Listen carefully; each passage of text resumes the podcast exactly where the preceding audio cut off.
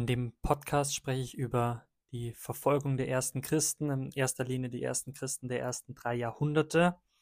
Ich hatte vor kurzem eine Diskussion mit jemandem, ja, oder mit mehreren Leuten, die ich, ähm, die ich ganz gern mag und die, die ich ähm, eigentlich sehr schätze.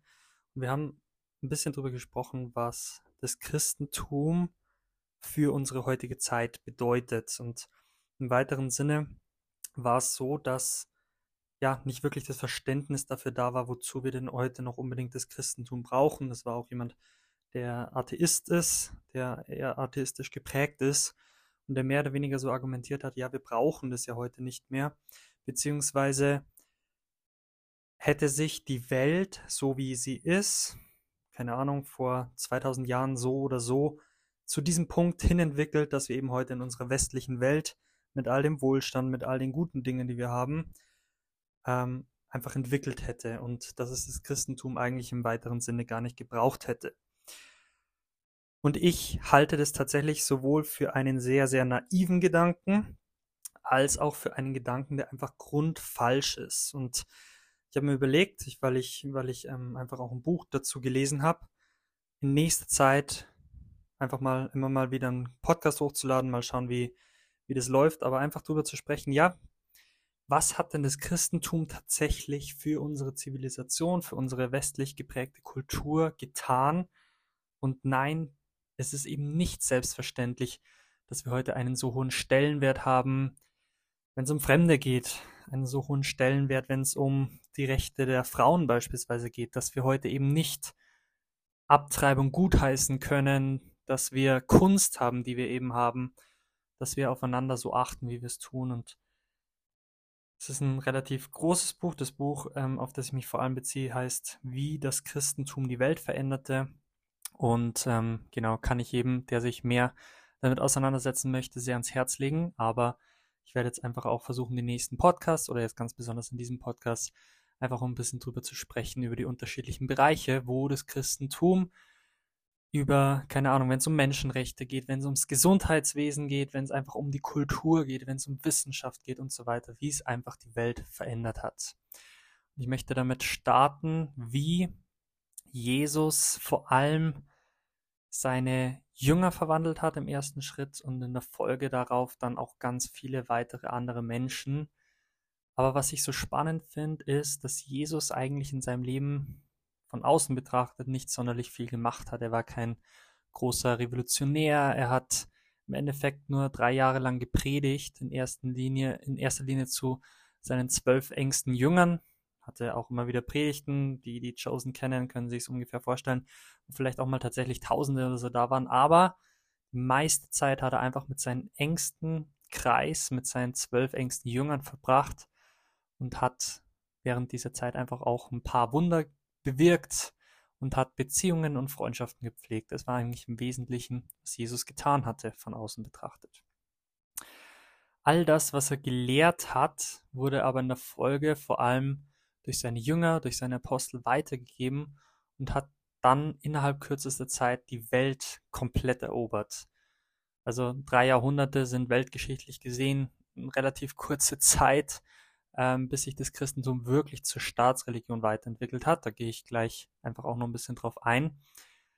Aber das Christentum und der Glaube der ersten Jünger und der, der, der Märtyrer, die sozusagen den, den Samen irgendwo auch gelegt haben, hat sowohl die westliche als auch die nicht westliche Welt komplett geprägt in ihrer Ethik, in ihrer Moral, in ihrem Gesundheits- und Bildungswesen, in der Wirtschaft, in der Wissenschaft, Rechtswesen, Kunst, in der Regierungsstruktur und in der Kultur ganz allgemein.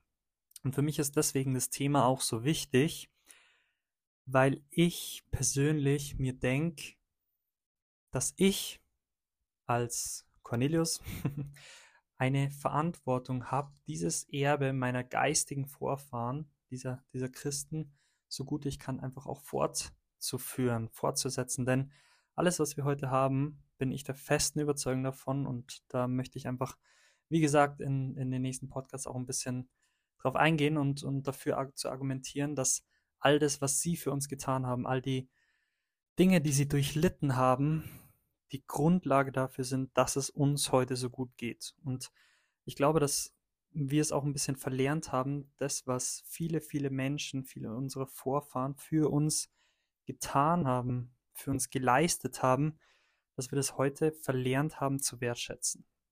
Und gerade die ersten Christen, die so viel Verfolgung erlitten haben, die teilweise ja ihre, alles, was sie hatten, ähm, was, ihnen, was ihnen genommen wurden, wo die Familien zerschlagen wurden und was weiß ich nicht alles, so vieles ist die Grundlage dafür, dass es uns heute so gut geht. Also zum ersten Überpunkt, Christus verwandelt seine Jünger. Ganz grob gesagt, die Jünger, also die Apostel Jesu, die zwölf in erster Linie, aber dann eben auch Leute wie Paulus und so weiter, waren einfache, gewöhnliche Leute mit allen möglichen Fehlern. Also die Jünger waren in erster Linie zum Beispiel Fischer. Die, die Chosen kennen, wissen, dass, dass ähm, Petrus oder, oder Simon zum Beispiel sehr aufbrausend war. Es gab viele, die vielleicht auch ein bisschen hochmütig waren, die alle möglichen Probleme hatten, so wie du und ich eben auch. Und ähm, es waren Leute, die einfach gezweifelt haben, die noch nicht einmal imstande waren, Nachtwache mit Jesus zu halten, die ihn, die ihn verraten haben und so weiter. Und die Jünger haben eine Begegnung mit dem Auferstandenen gehabt in der Folge, nachdem Jesus auferstanden ist. Und diese Begegnung hat sie komplett und radikal verändert, dass, dass eben Thomas beispielsweise bei Johannes 2028 sagt, mein Herr und mein Gott. Also Thomas ist Jesus wirklich begegnet auf eine radikale Weise, dass die Jünger auf einmal in der Folge keine Angst mehr davor haben, das Evangelium zu verkünden. Davor waren sie alle verängstigt und haben sich in dem Haus eingesperrt und, und ja, haben sich einfach verkrochen und die Welt ist mehr oder weniger untergegangen, alle sind wieder ihrer vorherigen Arbeit nachgegangen.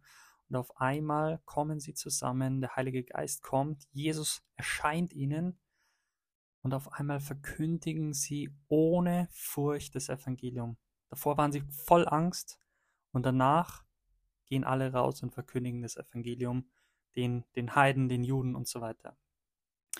Und beispielsweise Zitate, die das ein bisschen bestätigen, ähm, ist Apostelgeschichte 4. Wir können es ja nicht lassen, von dem zu reden, was wir gesehen und gehört haben. Oder auch bei 2. Petrus 1,16 denn wir sind nicht ausgeklügelte Fabeln gefolgt, als wir euch kundgetan haben, die Kraft und das Kommen unseres Herrn Jesus Christus, sondern wir haben seine Herrlichkeit selber gesehen.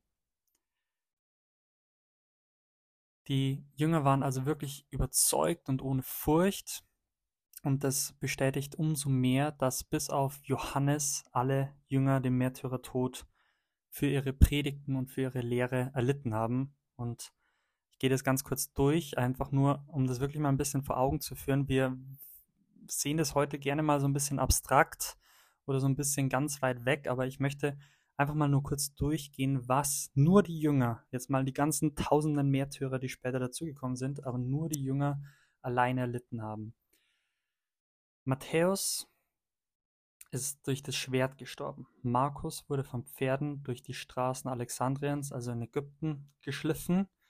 Lukas wurde erhängt, Petrus wurde mit dem Kopf nach unten gekreuzigt, auf eigenen Wunsch hin, und Andreas an, Andreas an einem x-förmigen Kreuz. Das ist das, warum wir heute Andreaskreuze haben an den Bahnübergängen.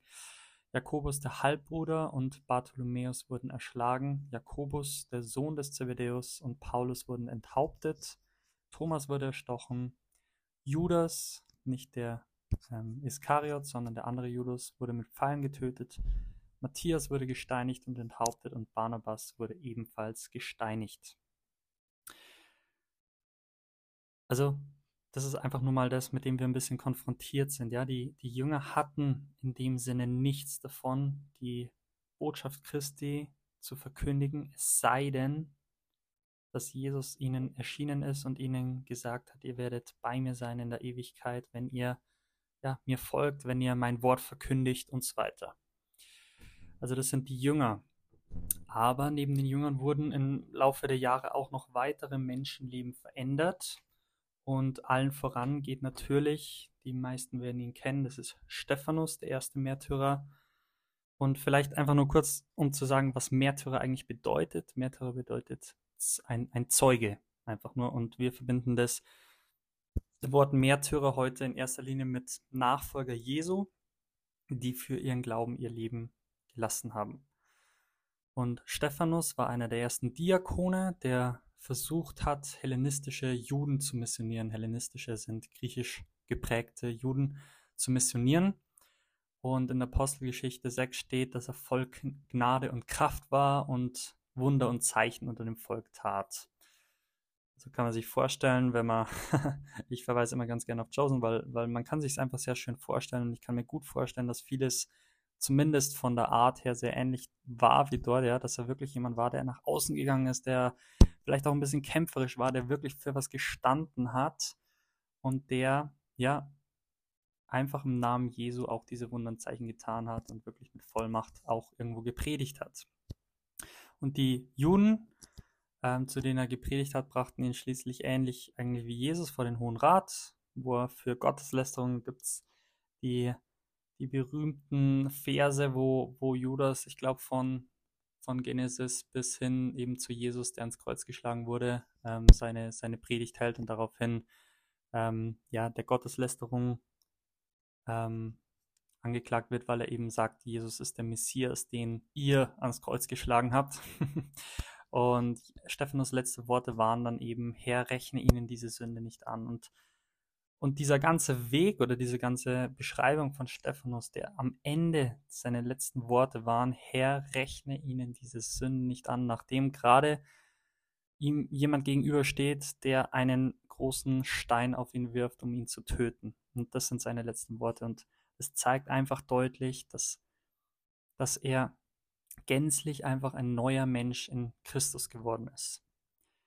Das ist ein erstes Beispiel. Dann gibt es Jakobus, den Bruder Jesu. Und Jakobus galt, ähm, also laut, laut heutiger Theologen, galt als ein Skeptiker in der Verwandtschaft Jesu, der vielleicht ja dem Ganzen immer ein bisschen kritisch gegenübergestanden ist, aber letztlich durch die Auferstehung Jesu wurde er dann wirklich zu einem, zu einem echten Gläubigen.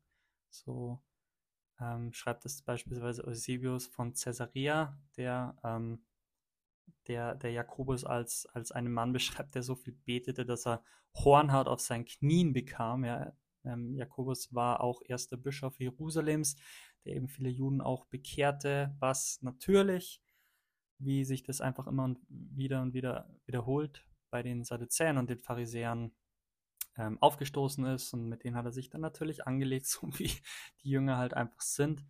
Und seine letzten Worte wiederum waren, Herr und Gott, Herr Gott und Vater, verzeih ihnen, denn sie wissen nicht, was sie tun. Und interessanterweise hatte eben diese Christenverfolgung gerade auch in den ersten Jahrhunderten immer und immer wieder den gegenteiligen Effekt von dem, was eigentlich passieren sollte. Je mehr Christen verfolgt werden, desto schneller vermehrten sie sich eigentlich. Dann die wohl berühmteste Bekehrung ähm, aller Zeiten ist natürlich dann auch Saulus, der zu Paulus wurde. Paulus verfolgte viele Christen. Ich gehe da jetzt ein bisschen kürzer vielleicht durch, weil das eh die meisten kennen werden, ähm, der eben auf seinem Weg irgendwann Saul, Saul, warum verfolgst du mich? Darauf fragt er, wer, wer bist du? Und ähm, die Stimme antwortet dann, ich bin Jesus, ich glaube Jesus Christus, ich weiß es nicht ganz auswendig, den du verfolgst, so ungefähr. Er wird blind und genau, muss dann einen Christen aufsuchen und wodurch er wieder geheilt wird und in der Folge und durch diese Gegnung einfach ähm, setzte sich die nächsten Jahre verschiedenen Dingen aus, wie beispielsweise Inhaftierung, Folter, Auspeitschung, Schläge, Steinigung, die er überlebt hat. Schiffsbruch, Räuber haben ihn bedroht, ähm, Verräter, falsche Brüder setzten ihm zu. Er wusste sehr gut, was Hunger, Durst und Kälte bedeutet, genau, und einfach auch Gefangenschaft natürlich. Schließlich wurde Paulus dann von Kaiser Nero enthauptet und ähm, Paulus schließt sein Leben mit ähm, mit den Worten, den Glauben gehalten zu haben. Das ist in Timotheus 2. Ähm, genau, und einfach, dass er auch bereit ist, jetzt zum Herrn zu gehen. Und was sich auch wieder durchzieht, das ist interessanterweise bei den, bei den ganzen ersten Märtyrern irgendwo auch, dass, dass sie immer dafür beten, dass ihre Verräter, dass ihnen diese Sünden nicht angerechnet werden sollen. Und das spiegelt einfach auch diese, diese innere Herzensbekehrung, die, die sie alle irgendwo durchgemacht haben, bei allen eigentlich wieder. Es gab auch noch viele weitere Märtyrer.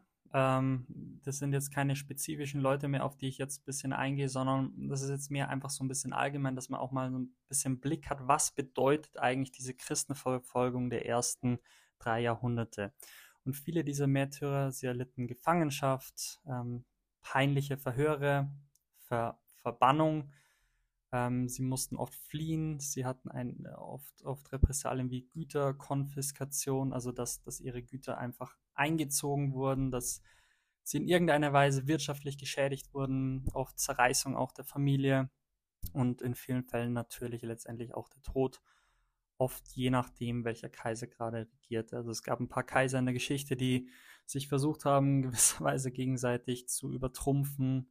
Ähm, einer der berühmtesten ist der Diokletian. Der war 284 bis 305 nach Christus und er verbrannte sämtliche christliche Einwohner einer Stadt, einfach nur um ein Beispiel zu nennen. Und in einer anderen Stadt, so der Geschichtsschreiber, wurden so viele Christen hingerichtet, dass das Richtschwert stumpf wurde und sich die Henkersknechte vor Erschöpfung ablösen mussten. Also kann sich jeder, glaube ich, ein kleines bisschen selber seine Gedanken machen. Kaiser Nero zündete Rom an, auch ein ganz berühmtes Beispiel, um es dann den Christen in die Schuhe zu schieben und ließ Christen gerne auch mal als lebendige Fackeln verbrennen.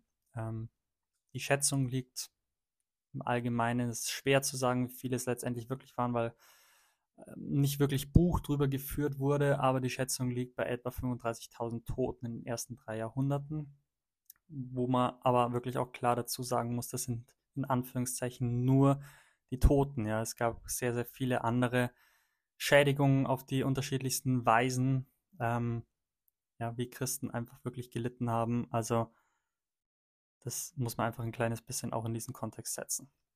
Viele Christen knickten natürlich auch ein und schworen dann dem Glauben ab, ähm, wegen des Drucks und der Folter. Aber viele Christen blieben einfach auch treu bis in den Tod natürlich. Und das waren dann auch die Märtyrer, die sozusagen einfach auch ein bisschen diesen Grundstock des Christentums in den, in den Jahrhunderten gebildet haben. Ähm, nach Jesus natürlich, der, der alles grundgelegt hat. Christen waren deshalb auch ein Dorn im Auge des Römischen Reichs da sie das Gebot, du sollst keine anderen Götter neben mir haben, wirklich sehr ernst genommen haben. Und ähm, in, in, dem Buch beschreibt er das ganz schön. Die Römer hatten wahrscheinlich eigentlich kein Problem, Jesus auch in ihre, in ihre Götterschar aufzunehmen, wo sie eigentlich sehr stolz drauf waren. Da gab es das Pantheon, wo die Götter quasi ausgestellt waren. Und sie hätten Jesus sicherlich gerne mit aufgenommen, aber die Christen haben dieses Gebot gehalten, du sollst keine anderen Götter neben mir haben. Und haben in der Folge beispielsweise, damals gab es im Römischen Reich oft irgendwelche Trankopfer, die man dargebracht hat oder wie auch immer. Und der Kaiser wurde in gewisser Weise auch als Gott gesehen. Und die Christen haben eben verweigert, dem Kaiser oder den verschiedenen Göttern diese Opfer darzubringen, da das Gebot galt, du sollst keine anderen Götter neben mir haben. Und den Römern oder den Heiden der damaligen Zeit äh, muss das wirklich verbohrt vorgekommen sein. Warum machst du das nicht einfach? Warum, warum nimmst du all das ins, in Kauf? Aber die Christen sind in sehr großen Zahlen diesem Gebot einfach sehr treu geblieben. Die Christen waren außerdem moralisch sehr hochstehend, ja, und in gewisser Weise dadurch, allein durch ihre Existenz, Ankläger für die ganzen Heiden um sie rum. Im 1. Petrus 4 schreibt er, denn es ist genug, dass ihr die vergangene Zeit zugebracht habt nach dem heidnischen Willen, als ihr ein Leben führtet in Ausschweifung, Begierden, Trunkenheit, Fresserei, Sauferei und gräulichen Götzendienst. Also wenn, wenn jemand sowas schreibt und du ein, ein solches Leben führst und, und dein Leben genießt und was weiß ich nicht alles und ähm, keine Ahnung, mit Frauen schläfst, als Mann natürlich, und einfach ausschweifend lebst und jetzt ist da die ganze Zeit so ein nerviger Nachbar, der dir sozusagen die ganze Zeit vorlebt, ähm, ja, dass das, dass das nicht gut ist, das ist ja in gewisser Weise auch ein Ankläger für dich, allein durch seine Existenz und das ist natürlich auch was, was ja, den Leuten früher oder später einfach auch aufgestoßen ist. Und das ist nur die Spitze des Eisbergs, ja. Die Christen, da werde ich in den, in den nächsten Podcasts ähm, einfach auch noch ein bisschen drüber reden. Christen haben halt einfach sehr, sehr viele Praktiken wirklich bis auf den Grund hinterfragt. Also beispielsweise, wenn es ums Thema Abtreibung geht oder die Römer haben oft ihre Kinder ausgesetzt, gerade wenn es Frauen und wenn es Mädchen waren. Und die Christen haben diese Kinder aufgenommen, was ein absoluter Skandal zur damaligen Zeit war und so weiter. Und da könnte ich jetzt verschiedenste Beispiele nennen, ähm, werde ich auch noch, aber ich belasse es gerade mal bei dem Punkt. Rö der, der, Römer Plinius der Jüngere schreibt beispielsweise ein Kaiser Trajan, um ein weiteres Beispiel zu nennen, dass die Christen nicht nur wegen der Weigerung, die heidnischen Götter zu ehren und den Kaiser Herr zu nennen, verfolgt, sondern auch wegen ihres vorbildlichen Lebenswandels, der der römischen Spaßgesellschaft nicht wenig sauer aufstieß, verfolgt wurden. Sie versprachen beispielsweise durch einen feierlichen Eid Diebstahl, Raub, Ehebruch, Treulosigkeit und Unterschlagung zu vermeiden, wenn ihnen irgendwelche Güter angeboten wurden, ähm, dass sie verwalten sollten, was auch immer. Das war natürlich sehr provokant für eine ausschweifende Spaßgesellschaft der damaligen Zeit. Christen lehnten unter anderem auch Praktiken wie Abtreibung, Tötung oder Aussetzung von Kindern, Selbstmord, auch ein wichtiges Thema, wie, wie ich noch zeigen werde, homosexuellen Sex, Erniedrigung der Frau und die Patria Potestas, also die absolute Verfügungsgewalt der Väter über ihre Kinder ab. Auch das wichtiger Punkt, ähm, wenn du mit, damit aufwächst und einer dieser, dieser römischen Patriarchen bist und jemand hinterfragt das komplett und ähm, ja, nimmt in gewisser Weise auch deine Macht, was die Christen ja, letztendlich auch nach den ersten drei Jahrhunderten irgendwann auch geschafft haben ähm, ist es natürlich was, wo sich das etablierte System natürlich erstmal auch sehr stark dagegen wehrt. Viele Christen wurden in den Amphitheatern den wilden Tieren zum Fraß vorgeworfen. Ich ähm, zähle gleich noch ein paar andere Foltermethoden auf. Ähm, also, falls jemand das nicht so gerne hören möchte, ich gehe jetzt aber auch nur kurz darauf ein, dann kurz einfach ein bisschen überspringen oder Ohren zu halten. Also manche Christen wurden auf grausamste Weise gefoltert, indem ihm beispielsweise, und mir ist es wichtig, das schon auch zu sagen, ja, weil ich möchte, dass eben das, was wir von den ersten Christen und von den ersten Jahrhunderten wissen, dass das nicht irgendwas Abstraktes ist, mit dem wir uns eigentlich gar nicht beschäftigen wollen, sondern ich will, dass uns das oder dass mir das wirklich bewusst ist, welches Erbe ich auch habe und was diese Christen auf sich genommen haben damit es mir heute so gut geht, damit es uns heute so gut geht. Ja? Also, sie wurden auf die grausamste Weise gefoltert, indem ihm beispielsweise flüssiges Blei über den Rücken gegossen wurde, ähm, in denen ihnen beispielsweise die Genitalien verstümmelt wurde ähm, und sie danach hingerichtet wurde, oder eben auch Frauen vor der Hinrichtung ähm, vorher nochmal ins Bordell gesteckt wurden ähm, genau, ähm, Amphitheater, wilde Tiere habe ich eh schon gesagt. Und es war so, dass viele dieser Richter, die das durchgesetzt haben, in gewisser Weise versucht haben, sich auf die unterschiedlichste Weise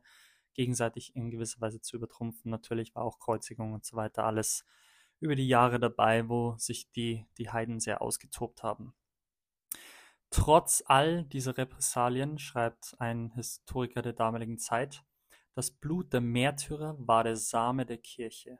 Oder viele Heiden wurden erst Christen, nachdem sie den Tod der Märtyrer erlebt hatten. Also so eindrucksvoll waren diese ersten Märtyrer. Viele der Christen wussten nämlich, dass wenn sie Jesus in diesen Märtyrertod folgen, sie ewiges Leben empfangen würden. Und das war, um wieder ein bisschen darauf zurückzukommen, es ist immer diese Begegnung mit Christus und diese, diese Nachfolge eben auch seine Jünger, die die Menschen überzeugt haben und die vor allem, und das ist der Punkt, um den es eigentlich geht, die ihr Leben wirklich nachhaltig verändert haben. Also es ist nicht, dass diese Christen, ich sage es am Schluss auch nochmal, dass die irgendeine Agenda hatten oder irgendwie revolutionär oder sowas waren, sondern es war einfach nur die Begegnung mit Christus und seinen Nachfolgern, die ihr Leben nachhaltig wirklich auf tiefe Art und Weise verändert hat.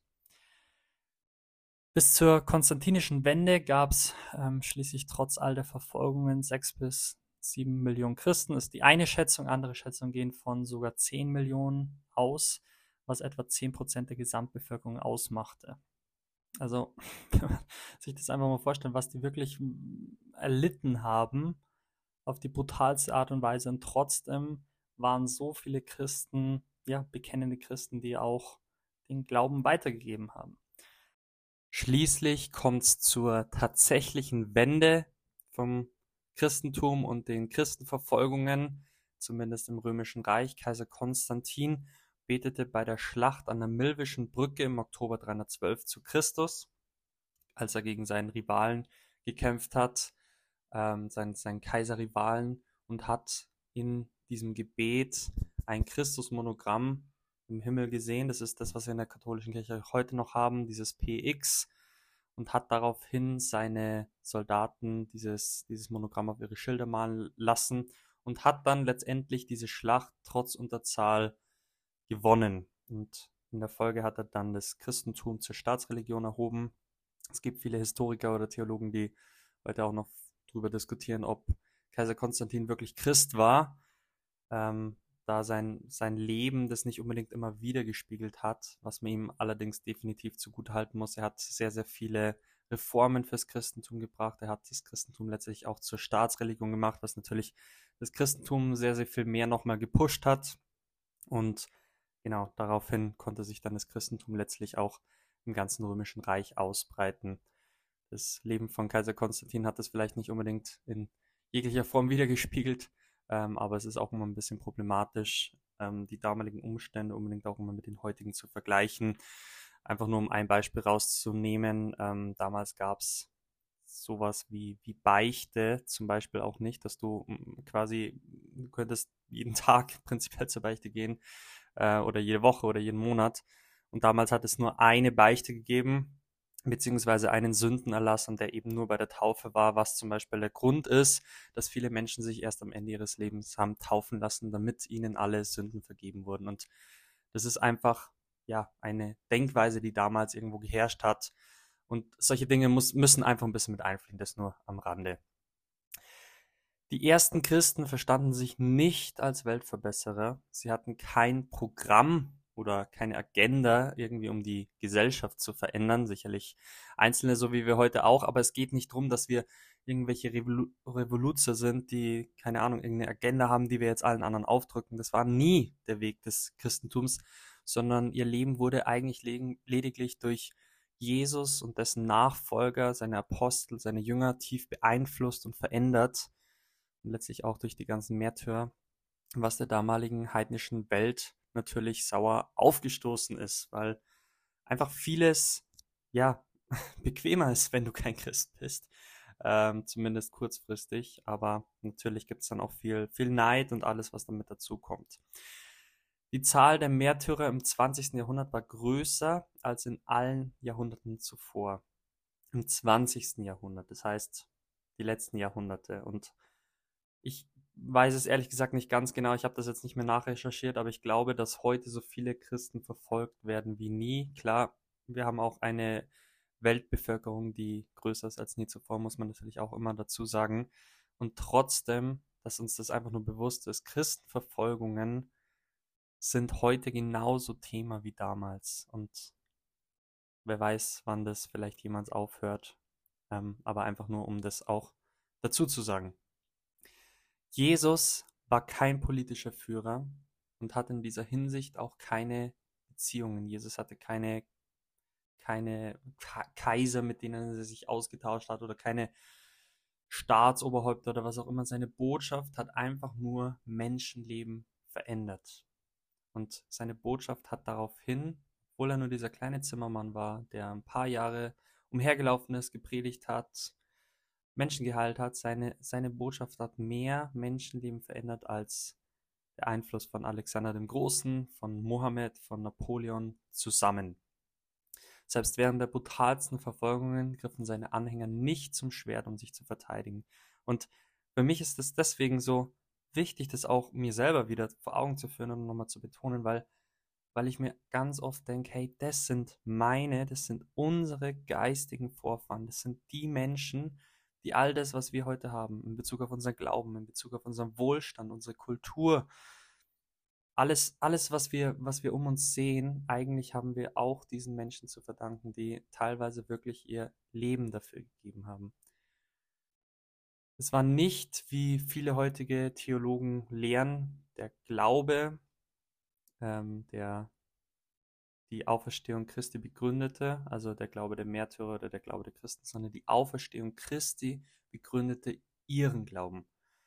Und Jesus hätte wahrscheinlich diesen Weg nicht unbedingt wählen müssen, dass er, dass er, ja, ans, ans Kreuz geht und was weiß ich alles. Jesus hätte verschiedenste Gründe gehabt, aber auf diese Art und Weise wollte er auf die, auf die tiefste Weise diesen Grundstein legen, auf den ja so viele spätere Jahrhunderte einfach zurückschauen und ihren Glauben daraus schöpfen. Jesus hat all das grundgelegt in der Beziehung, in der Liebe, letztlich auch in seinem Weg zum Kreuz. Und das ist einfach ja dieses Erbe, auf das wir auch zurückschauen dürfen. Und damit schließe ich jetzt den ersten Podcast, die Verfolgung der ersten Christen. Für mich ist es ein sehr, sehr ja, wichtiges Herzensanliegen, dass das einfach auch wieder mehr verstanden wird, was wir eigentlich geschenkt bekommen haben und was wir auch für ein Erbe irgendwo vielleicht die Verpflichtung haben, das weiterzutragen. Gerade auch, wenn Gegenwind kommt, wenn ja Politik anfängt rumzuspinnen oder unsere Kultur und Abtreibungen wieder toll werden und alle möglichen verschiedensten Dinge, vielleicht Menschen weniger wert werden, man seine Körper verändern muss, sich zu einem Trans, was auch immer machen muss. Die Christen haben sich mit diesen Themen auf die eine oder andere Weise schon immer konfrontiert gesehen und auch heute ist nichts anders. Wir sind Christen, wir sind nicht die Weltverbesserer, wir sind nicht die Revoluzer, die mit zum Schwert greifen, was auch immer, sondern wir sind die, die Jesus nachfolgen, die Jesus lieben und an dieser Wahrheit festhalten und die über diese Wahrheit auch nichts drüber kommen lassen. Danke fürs Zuhören, alles Gute und hoffentlich bis zum nächsten Podcast.